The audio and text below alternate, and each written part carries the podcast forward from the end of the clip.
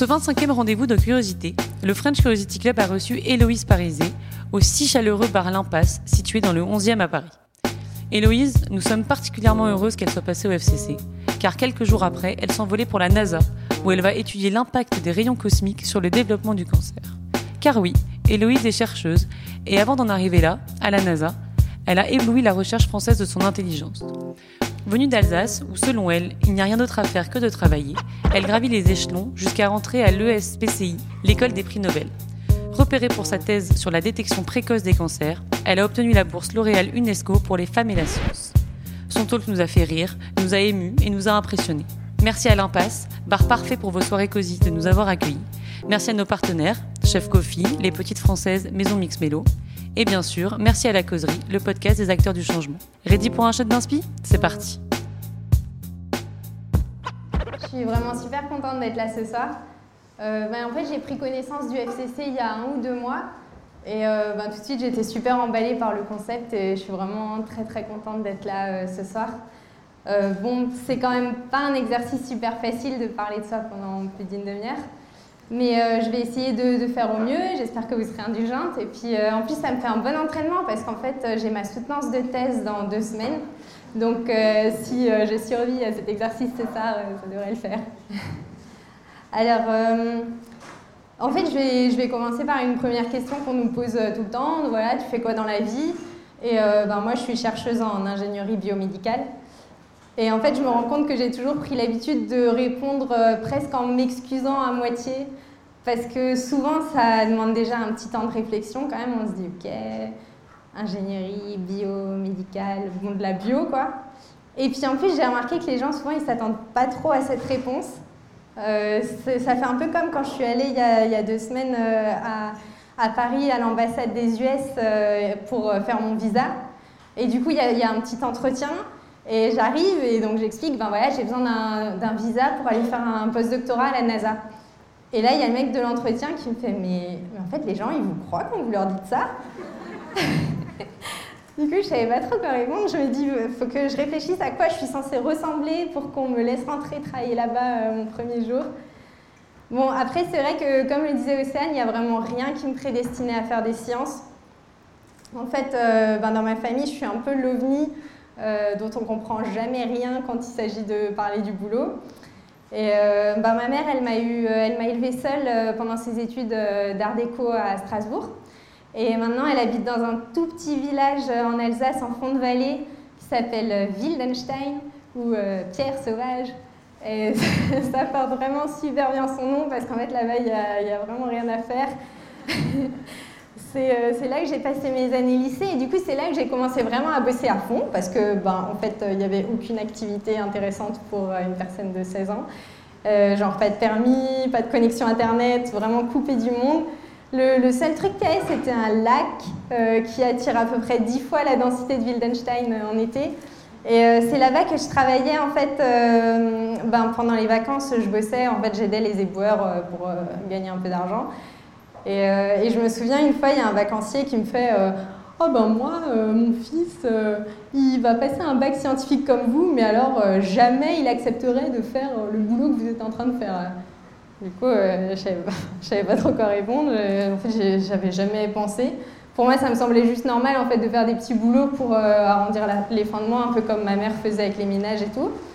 Et, en fait, maintenant, avec un peu de recul, je me dis que c'est vrai que même si ma famille, elle m'a pas transmis le goût des sciences, pas de don particulier pour ça, mais en tout cas, euh, je pense qu'elle m'a, transmis un peu un sens de, de l'humilité, de l'empathie, un peu le goût de l'effort. Et ça, je pense que c'est quand même super important dans la vie et ça m'a beaucoup aidé.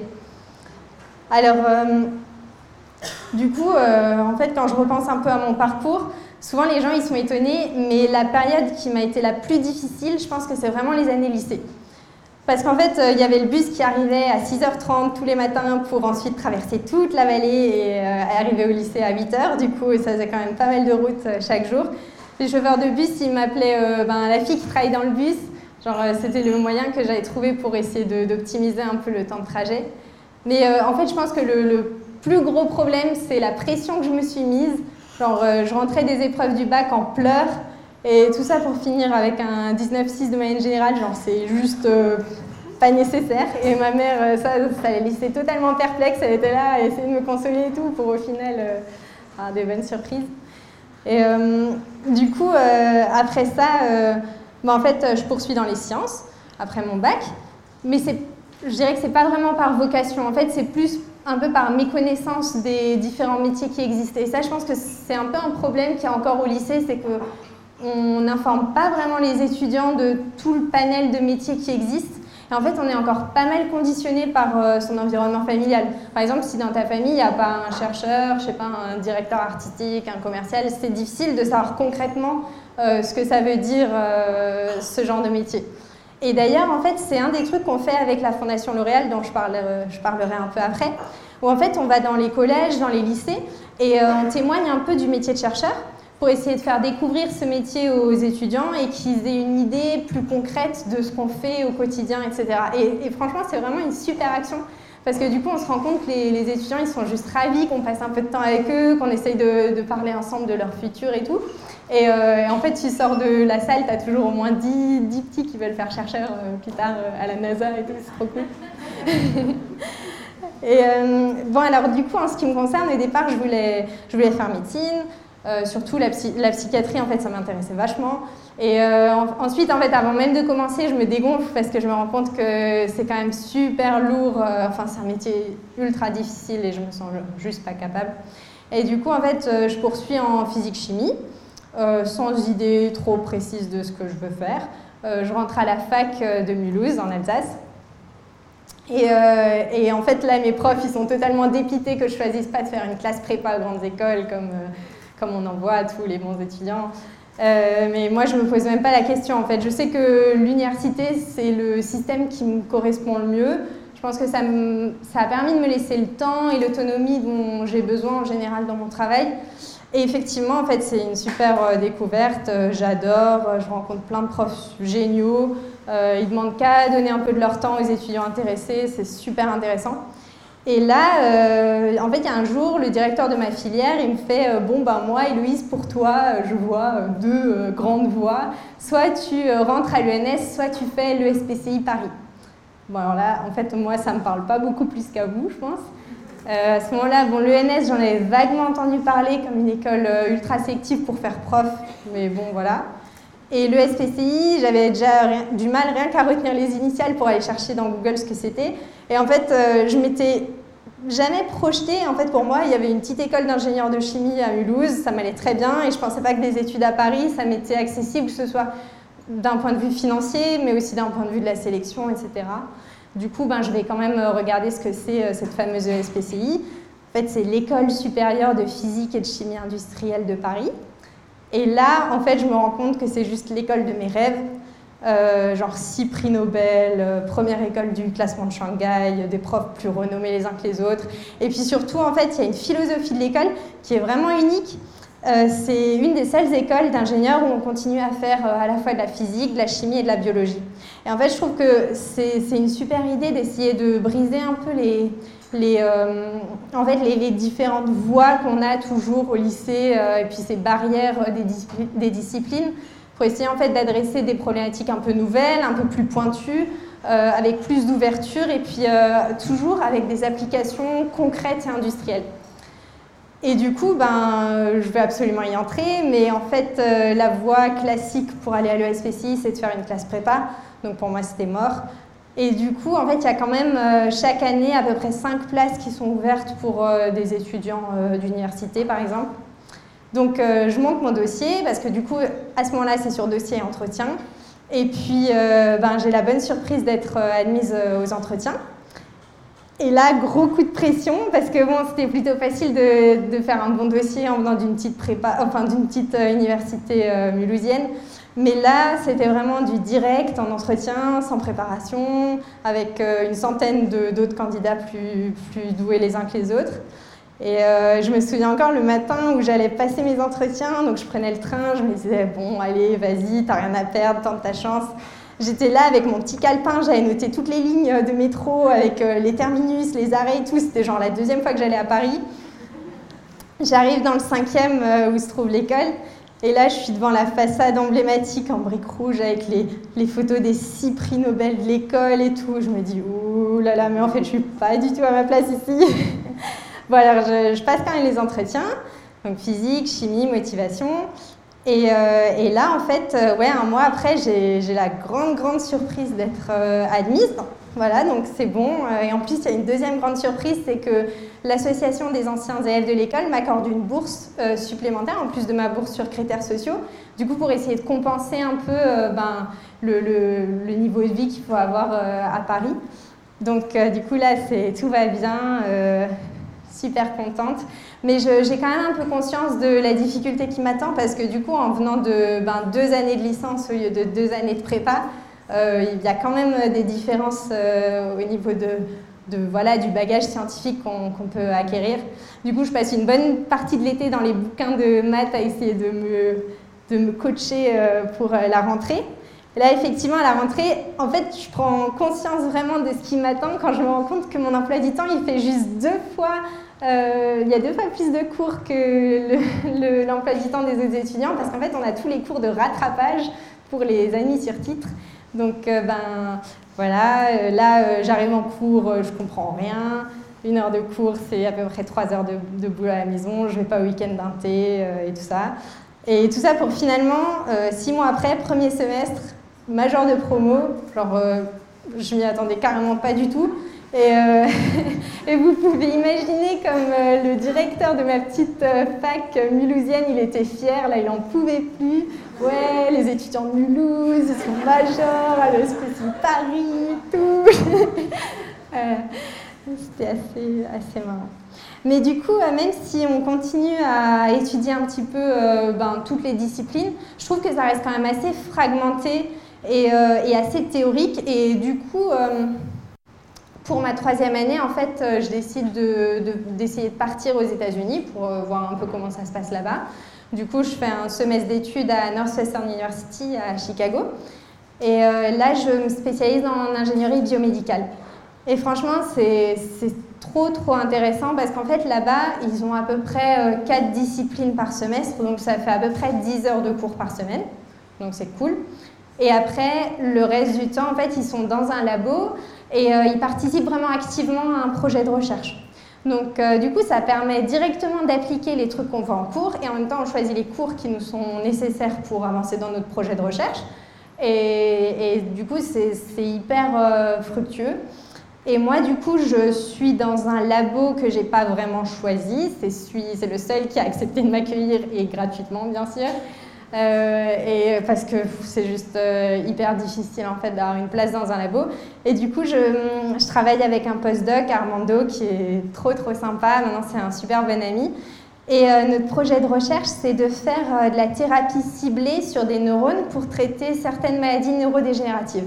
Donc en fait, je, j'ai développé des, petits, des petites protéines qui transportent le traitement et qui permettent de le délivrer localement au niveau des neurones euh, à des endroits bien spécifiques choisis pour, euh, ben, pour, que le traitement soit le plus efficace possible. Et donc euh, j'apprends plein de trucs sur les protéines, sur les méthodes qui sont utilisées pour les caractériser. Mais par contre, j'arrive vraiment au tout début du projet. Donc en fait, ça c'est un peu frustrant, c'est-à-dire que j'ai mes protéines, mais elles sont dans des tubes et en fait j'ai pas pu vraiment euh, faire la preuve de principe sur des neurones. Et pour donner un peu le, un, aperçu du temps que ça prend, en fait il y a justement deux semaines je reçois un mail d'Armando qui me dit qu'il a enfin soumis une publication euh, là-dessus. Donc ça a pris à peu près trois ans et demi le temps de vraiment avoir euh, fait le test sur les neurones et tout. Et du coup j'en profite pour faire un petit aparté sur les publis parce qu'en fait c'est vraiment ce qui détermine un peu tout le monde de la recherche. C'est hyper important. Donc en fait, quand on est chercheur, on a une nouvelle idée. Et là, euh, on peut être à peu près sûr qu'il y a au moins une personne sur la planète qui a eu la même idée que nous euh, à un moment donné. Donc euh, l'idée, c'est d'essayer de voir si cette idée, elle a fonctionné ou pas pour essayer de gagner un peu de temps. Et comment on fait ça? Ben, En fait, on va voir du côté des publis. Parce qu'on sait que s'il y a un résultat qui a marché ou qui a marché à peu près, l'objectif, c'est de le publier le plus rapidement possible et dans le meilleur journal possible. Alors pourquoi le plus rapidement possible? En fait, c'est parce que si, même si ça fait 5 ans que vous bossez sur un truc, et qu'un mois avant que vous publiez, il y a quelqu'un qui publie avant vous, en fait, vous pouvez juste tout jeter à la poubelle parce que du coup, vous êtes plus nouveau par rapport à l'état de la technique. Donc l'idée, c'est d'être euh, rapide et plus rapide que les autres euh, groupes de recherche. Et puis pourquoi dans le meilleur journal possible? En fait, on évalue les journaux en fonction de ce qu'on appelle un facteur d'impact. Donc c'est en gros le nombre de lecteurs euh, qui lisent la publication. Et ben, l'idée, c'est d'essayer d'affecter la plus grande communauté scientifique possible. Donc de publier dans des bons journaux qui ont un gros facteur d'impact, comme par exemple Science, Nature, des journaux comme ça. Et euh, en fait, tous les labos, les profs, les universités, tout le monde est noté en fonction de, évalué en fonction du nombre de publications et de la qualité des publications. Donc ça, en fait, ça entraîne une course folle à la publication qui fait que tout le monde veut essayer de, voilà, de publier. Et en fait, les journaux, ils en profitent vachement parce qu'ils font payer une fortune le droit d'être publié. Donc ça, c'est vraiment un comble parce qu'en fait, le scientifique, il est là avec son résultat. Déjà, il donne les droits euh, sur ses travaux euh, au journal. Et en plus, il paye pour donner les droits et juste pour avoir le logo du journal dans le bordereau du papier. Quoi. Et alors en plus euh, de ça, du coup, les journaux, pour se faire encore plus de fric, ils montent plein de, de sous, genre, des sous-marques, des plus petits journaux qui du coup sont un peu moins chers, mais où on va publier des journaux un peu moins, moins aboutis et ainsi de suite. Et en fait, c'est vachement dommage parce qu'il y a plein de labos qui vont chercher des thématiques de recherche qui vont conduire à des bonnes publications plutôt que de réfléchir plutôt en mode ben, qu'est-ce qui pourrait réellement impacter euh, les gens en fait et, euh, quelle est la beauté de la science derrière. Et du coup, en plus, quand on commence sur une nouvelle thématique, comme c'était le cas pour ma thèse, c'est hyper difficile de se faire un nom, de se faire une place par rapport à tous les gens qui publient depuis des dizaines d'années et qui, du coup, sont considérés comme des experts du domaine. Mais du coup, bon, moi, heureusement, je n'ai pas choisi ma thèse euh, par rapport euh, aux publications. En fait, ben moi, j'ai fait ma thèse au CEA, donc c'est le commissariat à l'énergie atomique et aux énergies alternatives. Et j'ai, en fait, j'ai pris connaissance du CEA à l'USPCI parce que, en fait, comme d'autres, pas mal d'autres entreprises, le CEA est venu ben, se présenter aux étudiants pour montrer un peu les activités, les postes qui étaient ouverts, etc. Et là, j'ai tout de suite vraiment, euh, vraiment adhéré à, l'état d'esprit de la recherche là-bas, parce qu'en fait, c'est un peu entre euh, la recherche publique, comme le CNRS, l'INSERM et tout, et la recherche privée. Parce qu'en fait, euh, les chercheurs, ils travaillent toujours en partenariat avec des industries. Du coup, pour mettre, pour au final que les recherches aboutissent à un produit fini qui vraiment va pouvoir servir aux patients, par exemple. Donc je trouvais que ça, c'était vraiment super intéressant d'être un petit peu entre les deux, euh, entre ben, la recherche fondamentale et puis la recherche appliquée. Et du coup, six mois avant de partir euh, à Chicago, six mois avant, de, euh, avant ma thèse, je, postule en candidature spontanée au CEA. Et en fait, je postule dans le département des, technologies pour la biologie et la santé. Donc c'est super bien comme discipline parce qu'en fait, ça me permet d'utiliser un peu toutes les compétences que j'ai pu euh, acquérir pendant, pendant mes études, là, qui étaient assez pluridisciplinaires, et puis de les mettre euh, à profit pour euh, la biologie, pour la santé. Et là, du coup, il y a trois sujets de thèse qu'on me propose, et je choisis en fonction du sujet et de l'ouverture internationale. Et ça, justement, je pense que c'est une des qualités de mon directeur de thèse, c'est qu'en fait, il est vraiment ouvert et curieux pour monter tout le temps des collaborations avec euh, des, labos aussi à l'international. Du coup, c'était super cool parce que ça m'a permis aussi de passer quelques jours chez un partenaire à Séoul, de travailler plusieurs mois au MIT à Boston. Et, euh, du coup, d'être un petit peu plus ouvert aussi euh, dans la recherche, de ne pas être juste limité à notre labo à Grenoble. Voilà. Et, et du coup, où en étais-je euh, Donc euh, voilà, en fait, euh, je disais que le deuxième, le deuxième critère de choix, c'était le sujet. Et donc au début, mon sujet, c'était de caractériser des nanobules avec des capteurs MEMS, donc c'est des capteurs micro-électromécaniques. Et, et, en fait, au final, j'ai travaillé ni sur des nanobules et ni sur des capteurs MEMS. et mon sujet, il est passé de capteurs MEMS pour la métrologie de à dispositifs microfluidiques de déplacement latéral déterministe pour la préparation d'échantillons biologiques en vue de l'extraction de vésicules extracellulaires. Donc euh, en fait, ça a vraiment littéralement rien à voir, même si bon, les deux, ça peut sembler un peu incompréhensible, mais En gros, euh, c'est totalement différent. Et ça, ça illustre bien l'adaptabilité, je pense, du chercheur qui, en fait, au départ, il y a une idée euh, principale.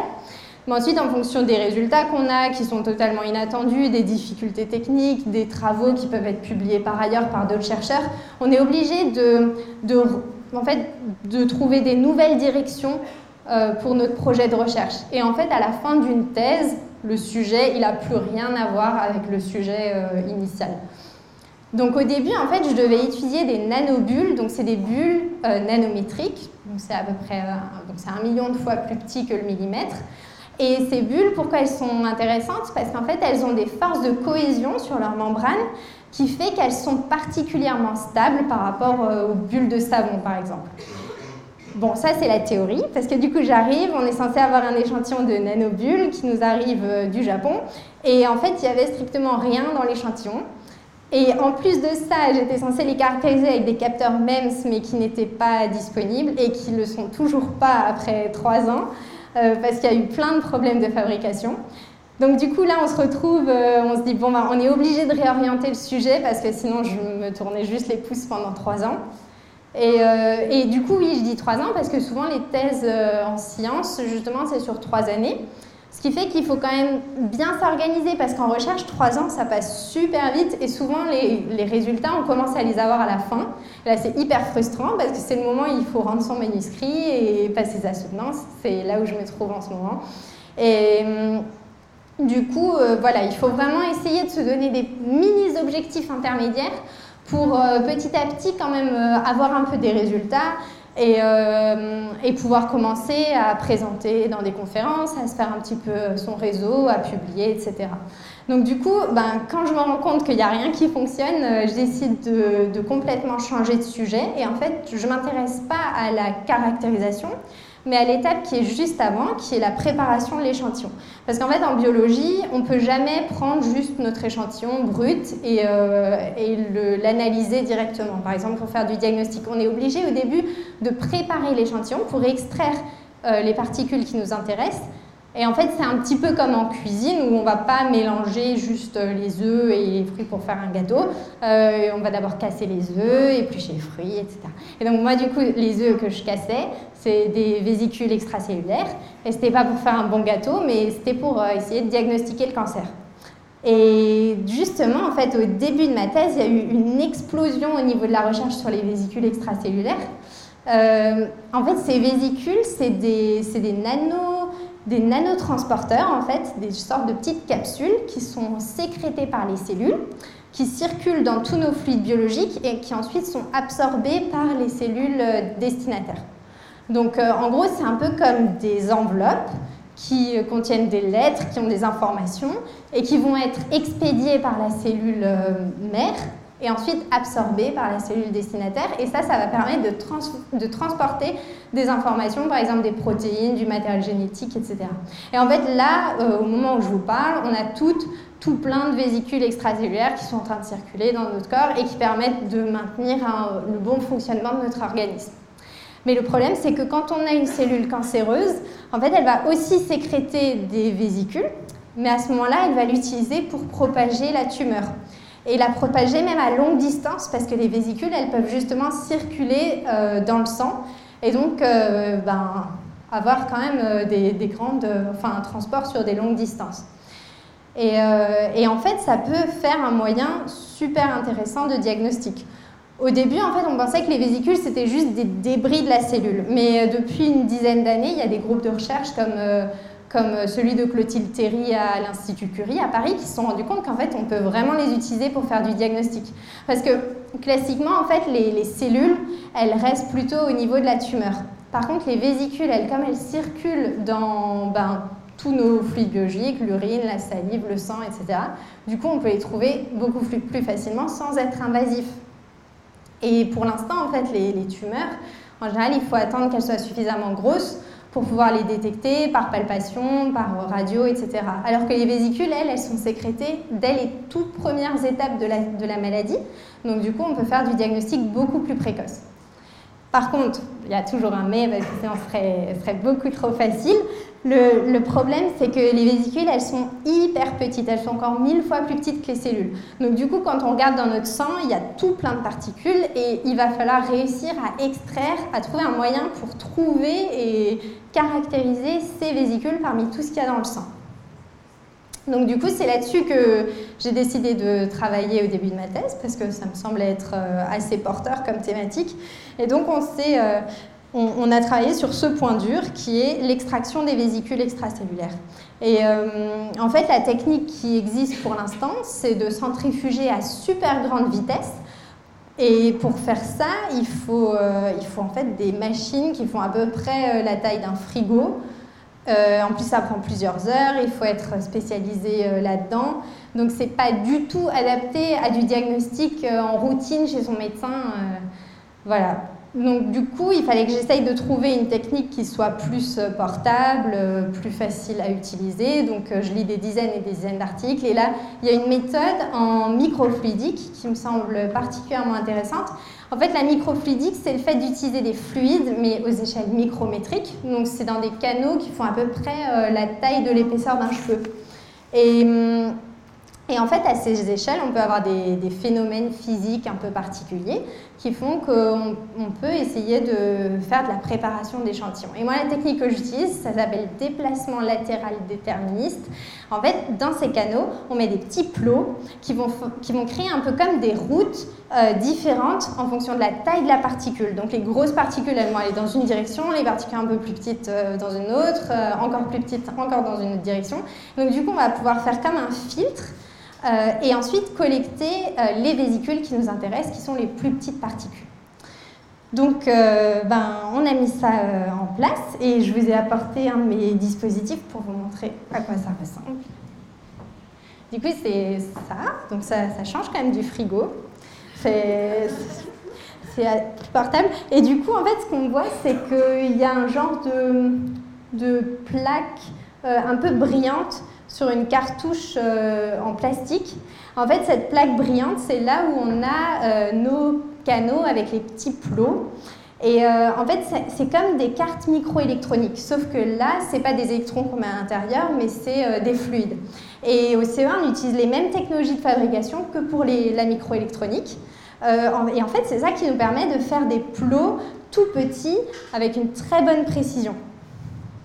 Donc, euh, en fait, en, entrée, on va mettre notre échantillon. Ensuite, il va circuler dans le canal. Et en sortie, on va avoir plusieurs populations de particules et on va pouvoir récupérer les vésicules qui nous intéressent. Et euh, pour euh, enfin, la mise en place de ce, de ce dispositif, ça a amené plein, plein d'idées. Le dépôt de trois brevets, donc c'était super intéressant. Et ça, ça s'est fait, bien sûr, j'étais pas du tout toute seule. En fait, il y a une dizaine de personnes qui m'ont aidée. Et ça, je pense que c'est vraiment un des aspects que j'aime le plus dans le métier de chercheur, c'est qu'en fait, on n'est pas tout seul sur une thématique. Il y a plein de gens qui sont là, des spécialistes de différents domaines, et euh, on apprend en fait tous les jours. Et l'idée, c'est de prendre ce qu'il nous faut pour euh, faire avancer le projet et aller euh, vers la réalisation finale. Parce que par exemple, pour faire ça, il fallait faire de la simulation numérique pour identifier les, les designs qui sont le plus efficaces pour faire le tri. Ensuite, il faut ben, connaître un peu la fluidique, la biologie, la fabrication, etc. Donc il y a plein, plein de disciplines différentes et c'est pas possible de tout maîtriser. Du coup, euh, c'est ça qui fait qu'on travaille toujours en équipe. Bon, alors ça, c'est super, mais bon, il y a quand même eu des difficultés euh, un peu pendant la thèse. Euh, et du coup, j'ai vraiment dû apprendre à un peu m'imposer et à changer par rapport à l'état d'esprit qu'on peut avoir en début de thèse où on veut à tout prix faire plaisir à son directeur de thèse et tout faire pour que tout se passe au mieux.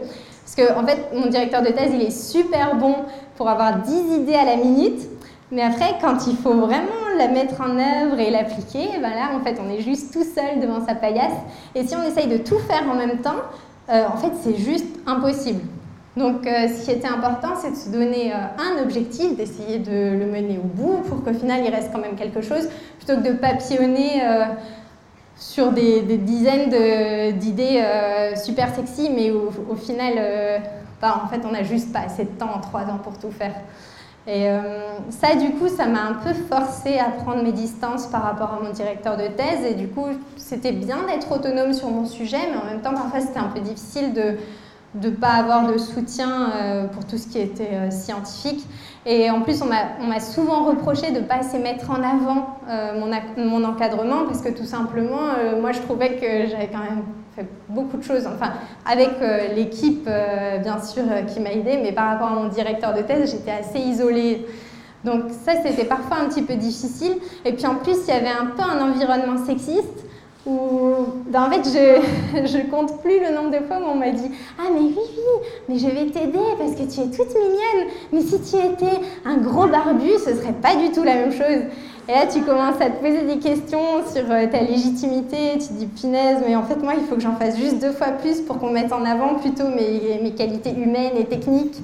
Et ça peut être un peu frustrant. Par exemple, en deuxième année de thèse, euh, j'ai remporté euh, un prix euh, donc, de la Fondation L'Oréal UNESCO pour les femmes et la science. Donc justement, l'objectif, c'est de mettre en avant 30 chercheuses chaque année, doctorantes et postdoctorantes, pour montrer que c'est tout à fait possible d'être chercheuse, d'être une femme dans le milieu de la recherche, et aussi pour un petit peu les aider dans, leur parcours et dans leur, dans, leur recherche. Et donc, ben, le jour où j'ai appris que mon projet avait été sélectionné, j'étais trop trop heureuse. Je suis allée voir mon directeur de thèse et tout, je lui, apprends la nouvelle. Et là, il me répond Ah, mais c'est super, Héloïse, tu vas avoir plein de shampoings et de rouge à lèvres gratuits. J'ai dit Oh là là, oui. Effectivement, il y a bien besoin encore de bourses comme ça pour rappeler que, voilà, que la recherche euh, est ouverte aussi aux femmes et qu'on n'est pas juste là pour euh, bien se maquiller le matin avant d'aller au labo. Et, euh, et du coup, après, l'autre difficulté aussi, c'était d'expliquer qu'il y avait plein de photographes et de journalistes qui arrivaient au labo pour médiatiser mon projet, ma bourse, alors que juste à côté, il y avait genre 10 euh, projets tout aussi intéressants et qui méritaient exactement la même attention. Mais en fait, la, bourse L'Oréal, ça a vraiment fait passer euh, de l'ombre, de, enfin l'anonymat le plus total, à une certaine mise en lumière qui a fait que mon projet, il a été médiatisé, mais juste, euh, enfin, c'était, disons que mon projet, il est exactement le même avant et après la Bourse L'Oréal, mais c'est juste que ça m'a permis de, de, me faire un peu connaître, d'élargir mon réseau. Et pour ça, la mission, euh, bah, elle était complètement euh, remplie parce qu'en fait, ça a vraiment propulsé un peu ma carrière et même ma vision pour la suite. Et c'est là que j'ai commencé à me dire, ah bah oui, je pourrais peut-être partir aux États-Unis pour la suite et revoir un petit peu mes ambitions. Puis ce qui était aussi super, c'est que enfin, ma famille a pu commencer à comprendre un petit peu ce que je faisais. Parce que du coup, pour, euh, ben, pour les médias, il fallait que je vulgarise mon projet. Et là, ils ont commencé à comprendre un petit peu. Et puis, ça faisait trop, trop plaisir quand j'avais ma mère qui appelait euh, toute contente euh, Ah, t'as une lettre de félicitations de la directrice du Rhin. Ou euh, ma mamie qui m'appelait le matin Ah, bah, je t'ai entendu sur la radio locale en prenant mon petit déjeuner et tout. Et ça faisait vraiment plaisir de voir que, que ça allait toucher et que, voilà, ils commençaient à s'intéresser un peu plus. Mais bon, après, c'est sûr que la bourse euh, L'Oréal, ça a changé pas mal de choses dans ma vie. Mais je pense que ce qui joue le plus dans une carrière, c'est pas vraiment les prix, les distinctions et tout, mais c'est vraiment les, les, les personnes qu'on peut rencontrer et puis ce qu'elles nous apportent pour se sentir bien, pour être épanoui, pour euh, ben, aussi être ambitieux. Et euh, ben, je pense que moi, la meilleure chose qui ait pu m'arriver pendant ma thèse, ben, c'est de rencontrer la personne qui m'accompagne, César c'est pour ça que je voulais aussi lui dire euh, vraiment merci parce que c'est super important en fait d'avoir quelqu'un à qui se confier pour trouver aussi du réconfort et puis euh, avec toujours des super bons conseils, un regard positif et, c'est justement je pense qui me permet aussi de trouver euh, exactement ce dont j'ai besoin pour surmonter les difficultés. Comme ben, en fait un mois avant de rendre mon manuscrit de thèse, on m'a diagnostiqué une tumeur au sein et du coup ben là c'était c'était assez dur à encaisser, mais en même temps, je pense que ce que ça m'a, appris, c'est au final, j'étais la tête dans le guidon, euh, en plein dans les équations, dans les graphes et tout pour ma, thèse. Et, euh, et, là, tu te rends compte, enfin, tu te dis, ok, mais en fait, pourquoi je fais tout ça? C'est pas pour les prix, c'est pas pour les publis, c'est parce qu'il y a vraiment des gens en fait qui ont besoin de ça juste pour vivre et Bon, bien sûr, je sais que je ne vais pas arriver avec mon dispositif et sauver des vies, mais au moins si ce que j'ai fait, ça peut apporter quelques clés techniques, même pour d'autres projets, apporter juste un petit quelque chose pour, euh, ben, pour faire avancer, euh, enfin, et aider des personnes, ben, déjà, euh, ça me rend super heureuse. Et, Et je pense que c'est aussi ce qui a permis de faire passer un peu de, la petite écolière qui essaye d'avoir des bonnes notes à la chercheuse qui vit vraiment de sa passion, qui ose ben, prendre des initiatives. Et, euh, et du coup, ben, je, pense que c'est aussi ce qui m'a permis d'oser postuler à la NASA.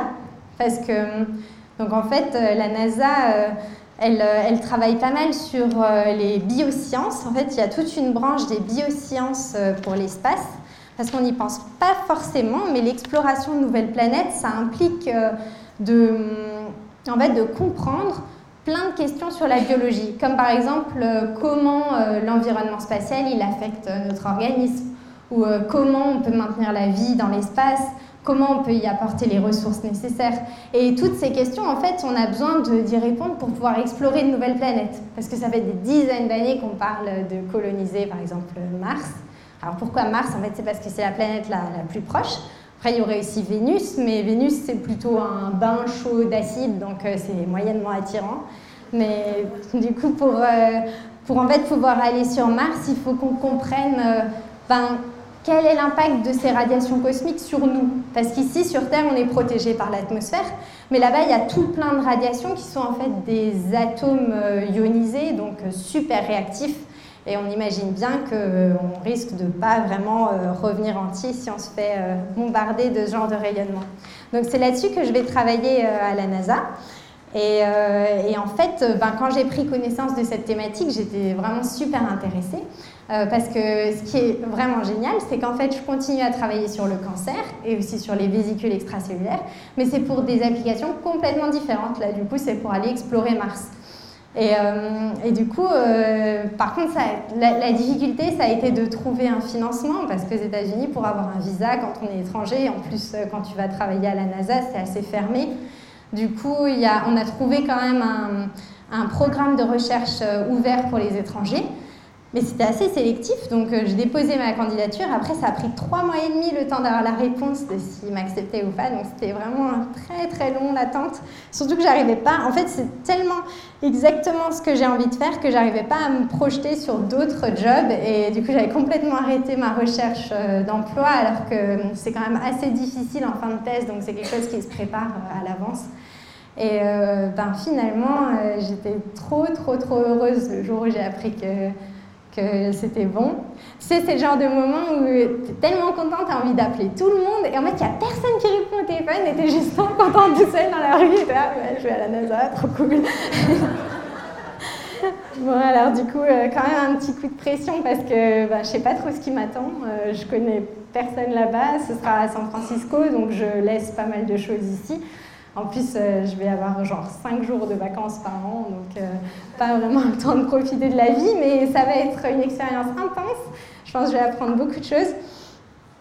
Et, euh, et voilà. Et donc, du coup, après, on m'a demandé de conclure sur mon prochain rêve.